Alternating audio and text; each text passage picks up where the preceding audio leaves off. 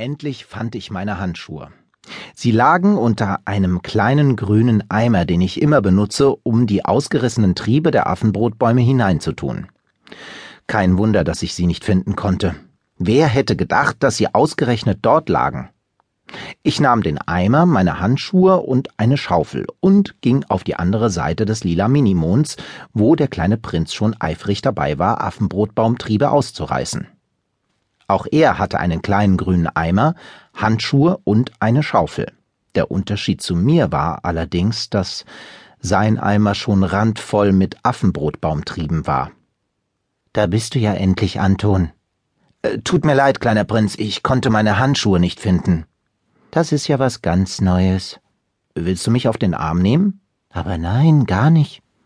Allerdings frage ich mich schon manchmal, warum du dir nicht merken kannst, wo du deine Handschuhe hingelegt hast. Diesmal konnte ich sie wirklich nicht finden, sie lagen unter dem Eimer. Unter dem Eimer? Wie sind Sie denn da bloß hingekommen? Beim letzten Mal lagen Sie im Eimer, beim vorletzten Mal im Handschuhfach von Missy 2 und beim vorvorletzten Mal? Jetzt nimmst du mich ja doch auf den Arm. Ich denke nur, du solltest dir vielleicht einen Ort überlegen, wo du deine Handschuhe in Zukunft immer hinlegst, dann musst du sie nicht mehr suchen.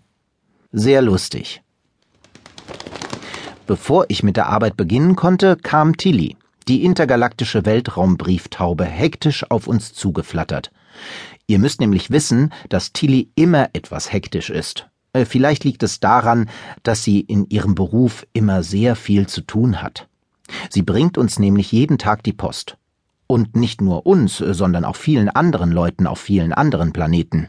Daher weiß sie immer als erstes Bescheid, wenn irgendwo im Universum etwas passiert. Oder wenn jemand Hilfe braucht. Mittlerweile hat es sich im Universum herumgesprochen, dass der kleine Prinz ein sehr großes Herz hat und immer zur Stelle ist, wenn jemand in Not gerät. Deshalb schreiben uns Leute von allen möglichen Planeten, wenn sie Hilfe brauchen. So auch an diesem Tag. Tilly brachte uns einen Brief vom Planeten Minui 3. Es war sogar ein Eilbrief, das heißt, dass jemand schnell Hilfe brauchte. Da es sich um einen Eilbrief handelte, riss der kleine Prinz Tilly den Brief aus dem Schnabel, öffnete ihn eilig und entfaltete das Briefpapier. Er überflog die Zeilen, ließ den Brief einfach fallen und sprang augenblicklich so, wie er war, ins Cockpit von Missy 2 mitsamt seinen Gartenhandschuhen, seinem Eimer und der Schaufel. Ich fragte ihn, ob ich erfahren dürfte, was in dem Brief stand und wohin unsere Reise diesmal ging. Doch der kleine Prinz hatte keine Zeit für lange Erklärungen und sagte, ich solle mich beeilen. Ein bisschen genauer wollte ich es aber schon wissen. Zumindest musste ich doch erfahren, wer unsere Hilfe brauchte und warum.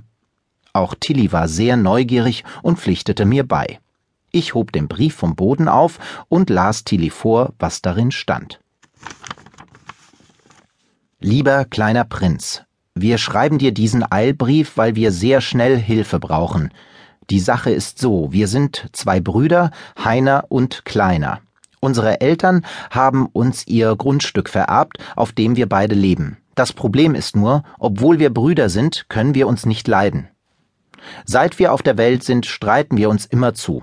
Deshalb haben mein Bruder und ich unsere Häuser jeweils an den äußersten Rand des Grundstücks gebaut, mein Bruder links und ich rechts, damit der Abstand zwischen uns möglichst groß ist. Auf diese Weise sehen wir uns nur selten und streiten auch nur selten. Doch seit einiger Zeit rücken unsere Häuser immer näher aufeinander zu. Sie sind jetzt schon so nah, dass wir uns dauernd über den Weg laufen, und wir streiten uns sehr viel. Wenn unsere Häuser noch näher aneinander rücken, hört die Streiterei gar nicht mehr auf. Dann können wir nichts mehr essen, nicht mehr arbeiten und nicht mehr schlafen, weil wir rund um die Uhr streiten. Lieber kleiner Prinz, bitte hilf uns schnell. Heiner und Kleiner. Ich konnte verstehen, dass der kleine Prinz sofort losfliegen wollte, denn Streit ist wirklich eine schreckliche Sache. Die beiden Brüder brauchten dringend Hilfe. Doch ich hatte mich noch nicht einmal rasiert.